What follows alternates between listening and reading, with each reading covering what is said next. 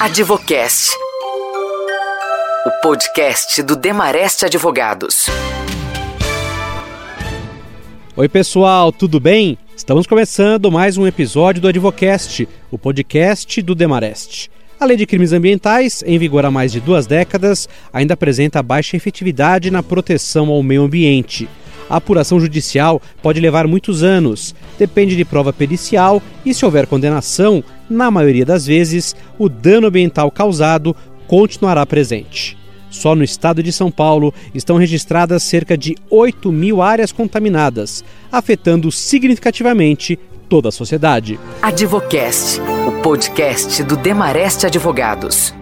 No Advocast de hoje, vamos tratar sobre a responsabilização criminal de áreas contaminadas. Como o poder público pode criar normas que tragam respostas eficientes para o bem jurídico afetado? Será que é preciso uma revisão nesse sistema punitivo? Participam deste episódio a sócia do Demareste, Fabíola Rodrigues, o promotor de justiça criminal do Ministério Público de São Paulo, Clever Vasconcelos, e o engenheiro agrônomo, ex-presidente da CETESB, Walter Lazzarini, da Lazzarini Consultoria Ambiental. Aliás, eu começo com você, Lazzarini, pedindo um panorama sobre essa questão de áreas contaminadas, é, inclusive para a gente mostrar aqui ao nosso público como é importante debater essa questão, né? Pois não. Um artigo publicado há cerca de 20 anos atrás, portanto, não tão atualizado, mas já dava conta da quantidade de áreas contaminadas em alguns países do mundo. Para vocês terem uma ideia, eh, na Suíça eram cerca de 50 mil áreas contaminadas, no Reino Unido, de 50 mil a 100 mil, na Alemanha, eles identificaram algo entre 190 mil até 240 mil áreas contaminadas, e, finalmente, no, nos Estados Unidos, em função do seu histórico de industrialização, foram identificadas 500 mil áreas suspeitas de contaminação. Então, este debate é absolutamente importante e oportuno, na medida em que essas áreas elas ficam temporariamente e quando se fala temporariamente num curto, num médio num longo espaço de tempo, ou até indefinidamente eh, ociosas. E essas áreas poderiam ser utilizadas, primeiro, para a própria industrialização, fabricando os produtos que a sociedade necessita, gerando o, os postos de trabalho que são absolutamente essenciais, bem como gerando os impostos e, e as taxas. Portanto, eh, creio que eh, esse assunto é oportuno, é importante e deve ser debatido, porque essas áreas precisam ser colocadas tanto quanto mais rapidamente possível a serviço da sociedade. E qual é a situação que nós temos hoje aqui no país? Nós podemos dizer que São Paulo, até pelo tamanho, pela dimensão, é, foi pioneiro no gerenciamento das áreas contaminadas? Sim, foi pioneiro pelo fato até de que eh, consolidou a industrialização lá por volta das décadas de 30 e 40 e é o estado mais industrializado do país. Até por essa razão, era necessário que ele se preparasse eh, e regulamentasse a questão do gerenciamento de áreas contaminadas. Isso tem sido feito através da legislação, eh, uma das mais importantes é a 13.577, de 2009, bem como através da estruturação dos órgãos ambientais. E nesse caso me refiro à CETESB, a Companhia Ambiental do Estado de São Paulo. Um ponto que é sempre colocado nessa questão do gerenciamento de áreas contaminadas é que esse gerenciamento ele é muito mais é, reativo. É, o senhor concorda? Ele deveria ser mais proativo? A rigor, eu diria que ele é tanto é, proativo quanto reativo. Vamos dizer, é reativo porque é, o órgão de controle ambiental é que tem que provocar é, os industriais para que, ou os prestadores de serviço, impostos de combustível, para que eles se apresentem, façam uma comunicação voluntária de eventual contaminação. Por outro lado, é, eu diria que é reativo, porque os, os, os, muitos dos proprietários, eles não, eles têm um certo receio eh, de se apresentar, fazer uma comunicação voluntária para a CETESB, a chamada autodenúncia, porque entendem que poderão ser é, multados, penalizados. Na verdade, a CETESB e os seus técnicos são muito compreensivos com relação a isso, Normalmente, quando há a apresentação voluntária de um possível, de uma possível contaminação, a CETESB, eh, no máximo, inicialmente, faz um auto de infração de imposição de penalidade de advertência. Claro, quando se trata de um, um fato que está provocando um grande impacto ambiental, um dano ambiental ou um dano à saúde pública, evidentemente é passível de, de uma penalização mais significativa. Mas o importante é que eh, todos, de um lado, ah, os órgãos ambientais possam estimular cada vez mais esse processo de, de comunicação voluntária para que o, o, próprio proprietário eh, se proponha a fazer a denúncia dessa contaminação e, por outro lado, os proprietários também saibam que eh, eles têm obrigação de apresentar isso pela própria legislação, apresentar que há uma contaminação ou uma uh, suspeita de contaminação. Advocast, informação com quem entende. Bom, já vou colocar aqui nessa discussão o nosso outro convidado, o Clever Vasconcelos, que é promotor de justiça do Ministério Público de São Paulo. E eu queria uma avaliação eh, sua, Clever, sobre a efetividade da imposição de sanções na esfera criminal para as áreas contaminadas. Bom, a questão é a seguinte: o que o Walter traz é muito importante, que é a, a lei estadual de São Paulo, a 13.577. E eu quero destacar aqui é, o que a doutora Fabiola, o que a Fabiola fala no livro dela, da, da poluição industrial, dos novos paradigmas, um destaque aqui na página 159 sobre a questão da conduta voluntária que o Walter trouxe. A questão da conduta voluntária, que é a comunicação do, do proprietário, do imóvel, do possuidor sobre a questão. Ela, a doutora Fabiola fala com muita maestria no seguinte ponto: não adianta nada nós termos essa comunicação se não há uma consequência prática a respeito dessa comunicação. Isso aí seria o caso da extinção da punibilidade. Fazendo um panorama geral sobre a dimensão das sanções, é, elas são efetivas? Olha, a Lei 9605 de 1998, na seção 3, que trata das questões criminais, se nós formos pegar a maioria dos dispositivos, principalmente no preceito secundário da norma penal incriminadora, que são as sanções penais, olha, Leandro, quase todas as sanções são de pena máxima de quatro anos. O que significa isso na ordem prática hoje? Existem medidas despenalizadoras, e a mais recente é o Acordo de Não Persecução Penal, que exige que as sanções até quatro anos possam receber este benefício. E qual é a consequência desse benefício? É, na verdade, a recuperação da área degradada. Então, veja bem, uma medida alternativa despenalizadora, propiciando a extinção da punibilidade, no sentido de propiciar a recuperação da área, vai de encontro a que o Congresso Nacional tem feito nos últimos anos, que é o acordo de não persecução penal. Então, nós temos aqui, é, obviamente, uma antevisão de uma comunicação como critério de, de distinção de punibilidade como meio alternativo de resolução das questões criminais. Eu acho isso magnífico. Por quê? Ainda que haja a independência das instâncias, civil, criminal ou administrativa, a autonotificação é um critério que leva a uma resolução prática no problema ambiental. É assim que eu vejo, Leandro, a, a questão que você coloca para mim.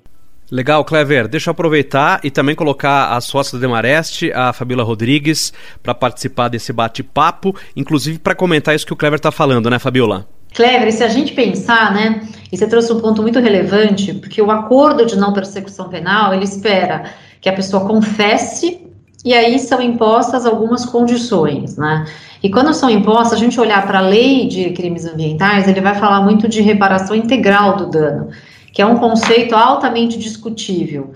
E o que a gente aqui está trazendo como novo paradigma para a discussão é algo muito mais concreto do ponto de vista de gestão de áreas contaminadas, porque ele vai de encontro com a comunicação ao órgão que regulamenta e fiscaliza, e aí automaticamente as condições, né, Walter, para fazer a compensação ambiental, para trazer, então, portanto, uma revitalização, uma reutilização da área, ela está muito mais regrada do que necessariamente quando um juiz vai ponderar ali uh, o que para ele seria uh, um critério de medida restritiva, um critério de reparação. Então, é, acho que a gente está caminhando, né, se nós olharmos dessa forma, para mudanças que venham para soluções que se compõem, né, para soluções menos litigiosas. Queria te ouvir também um pouco aí, interrompendo o Leandro.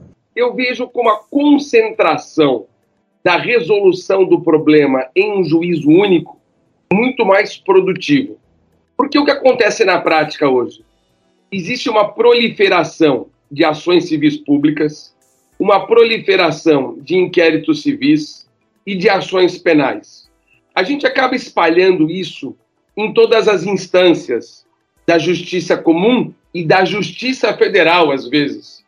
Isso vai pipocando ao longo do tempo e com 10, 15, 20 anos se passando, muitas vezes a gente não chega a uma resolução, nem da área, nem da questão civil, nem da questão penal que acaba levando para prescrição, diga-se de passagem, em matéria penal. Então eu acho que a concentração dessa resolução, da autonotificação e da resolução do problema daquele que está em contato com o problema é muito mais prático, resolúvel e efetivo. Porque aquela pessoa é a melhor, é a mais, é a mais capacitada para resolver o problema e acaba satisfazendo o interesse tanto do Poder Judiciário, Fabiola Walter, quanto do Ministério Público e da própria administração pública, Walter, a CETESB, a SABESP, a Secretaria do Meio Ambiente. Eu acho isso extremamente salutar. Mas a gente não pode olhar isso com, com, com visões retrógradas, com visões de que isso é, seria um benefício, seria um beneplácito para o degradador ambiental. Não. Nós temos que olhar isso como uma maneira efetiva de solucionar o problema. Dessa maneira é que eu vejo, Fabiola, que a autonotificação e a resolução do problema de maneira concentrada, isso descongestionaria a justiça, resolveria o problema e traria uma maior efetividade a lei penal e a lei civil uma mesma ação. Uma medida despenalizadora, concentradora, concentradora em um só juízo. Qual juízo? O juízo de autorresolução do próprio proprietário. É que o professor Damásio chamava isso justiça restauradora. A justiça restauradora é aquela que resolve o problema.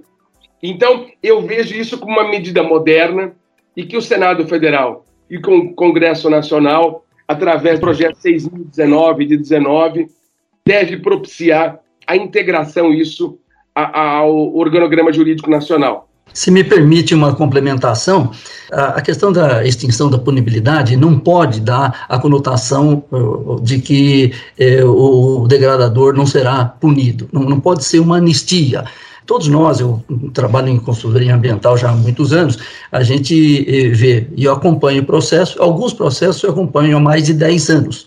É, e vai para a justiça. E a judicialização é o pior caminho, porque não se resolve o problema e o meio ambiente continua sofrendo o impacto do, da, da, contaminação. E, e, quando a gente vê a 13577, é, vê-se claramente lá algumas questões de atenuação ou a agravação uh, da, da, da, penalidade. Então, eh, se eh, este proprietário, que por uma razão qualquer, por uma gestão inadequada, teve um problema de contaminação, e ele comunica, faz essa comunicação voluntária, ele deve ter alguns benefícios dessa sua postura. Por outro lado, se é reincidente, é evidente que o órgão de controle ambiental tem todo o, o direito de, de, de, de penalizá-lo. Então, eu acho que a gente tem uma situação em que eh, não podemos pensar na, na, na, extinção da punibilidade como uma anistia, eh, porque também temos uma, uma legislação infraconstitucional que garante, que dá ao órgão ambiental a, a possibilidade de fazer a penalização que julgar mais adequada. Geralmente, o, o crime ambiental ele, ele é um crime de vocação permanente. É um crime de vocação permanente. Então, ainda que haja a declaração da extinção da punibilidade, qualquer fato superveniente não fica isento dos olhos da justiça. Então, o Ministério Público tem que ter essa nova pers perspectiva de atuação. Porque, se tratando de um crime permanente, ainda que já tenha extinta a punibilidade pelos fatos anteriores, o pr próprio fato de você não cumprir aquilo que você é, combinou pode ser verificado do ponto de vista penal. Ou seja, o assunto não está encerrado, mas está muito bem encaminhado, diga-se de passagem.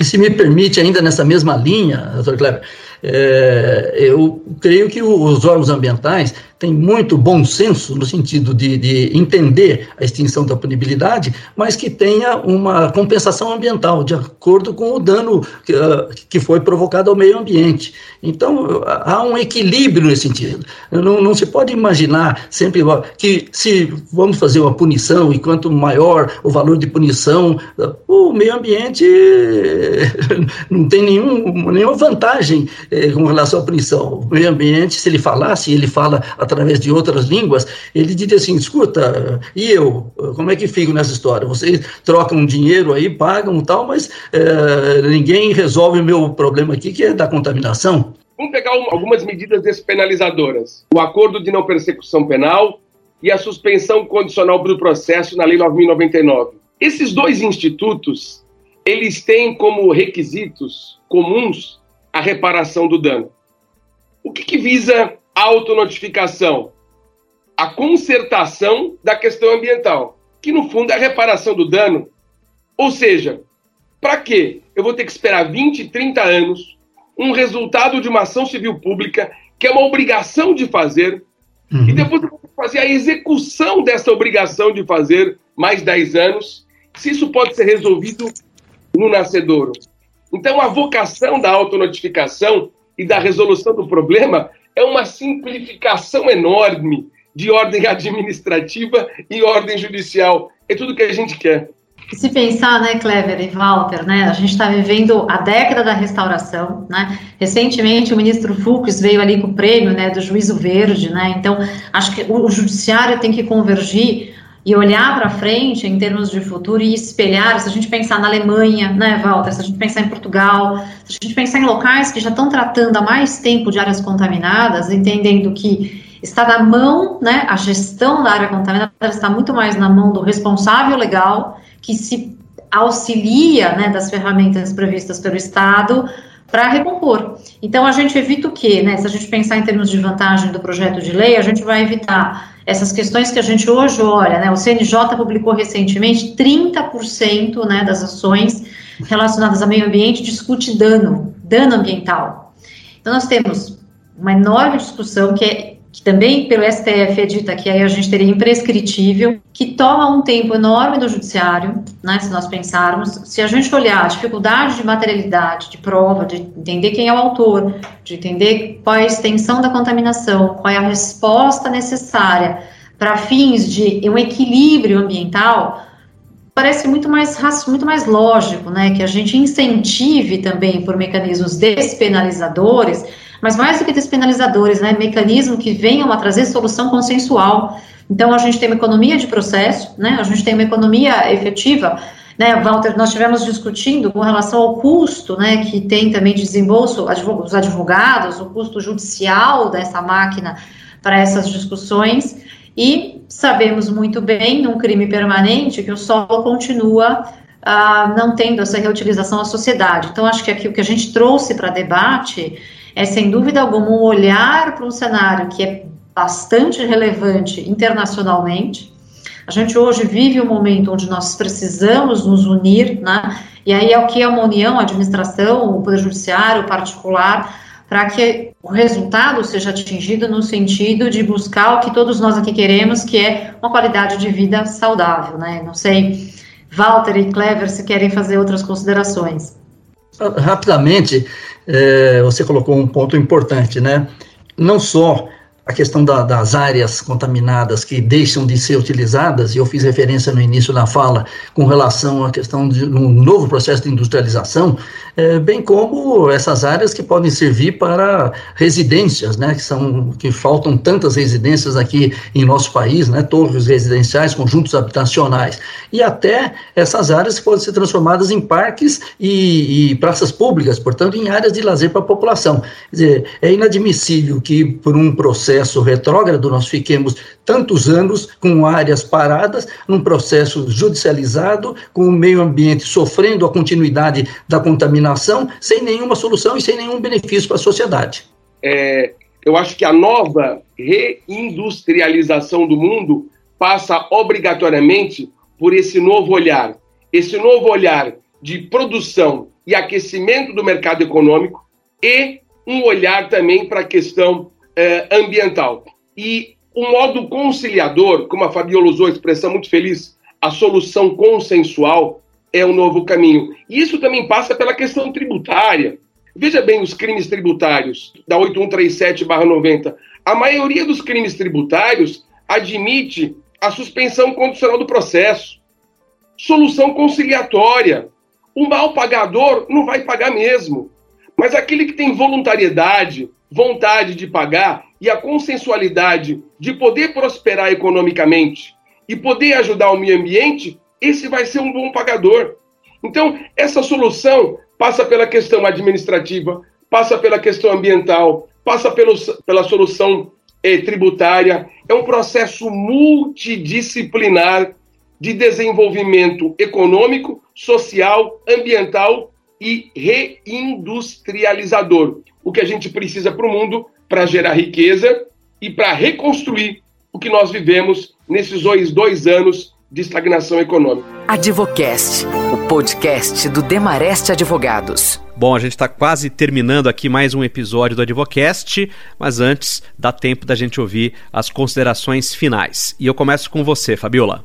Obrigada, Leandro. Acho que não é por acaso que meu doutorado né, foi justamente desse tema. Né? Acho que a gente pôde aqui observar. Quero agradecer imensamente a ter aceito o convite o Walter Lazzarini, também o Dr. Clever Vasconcelos. As contribuições puderam nos trazer aí a certeza de que nós hoje olhamos, né, se a gente pensar na CETESB, desde a década de 60 para cá, o quanto que a gente está tentando trazer né, de regulamentação, de atenção ao que nos é mais caro, que é o meio ambiente. Acho que agora a gente precisa olhar um pouco também no judiciário e mudar a forma com soluções mais consensuais.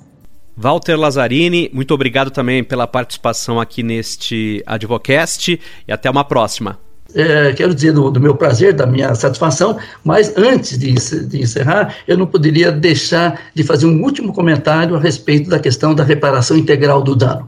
Acho que esse é um aspecto extremamente importante, porque é, ao legislador, quer dizer, o legislador, quando ele procurou estabelecer é, esse termo, reparação integral do dano, talvez tenha sido, com certeza, ou foi, com muito boa intenção de exigir o máximo de reparação. Entretanto, isso tem sido levado ao pé da letra, de tal forma que quando esse dano não é integralmente, e não é possível se fazer voltar à situação original, é, se judicializa e esse processo fica em anos e anos e às vezes em décadas. E esse assunto merece uma discussão eh, importante para evitar que o, o, dano persista por um processo de mal entendimento e de judicialização desse processo. Então, desculpe ter me adiantado, mas achava que era muito importante a gente tratar dessa questão da reparação integral do dano que tem sido sempre exigida e que não é nunca alcançada e muitas vezes não precisa ser alcançada, dependendo do uso futuro da área. Muito obrigado pela oportunidade de participar com vocês.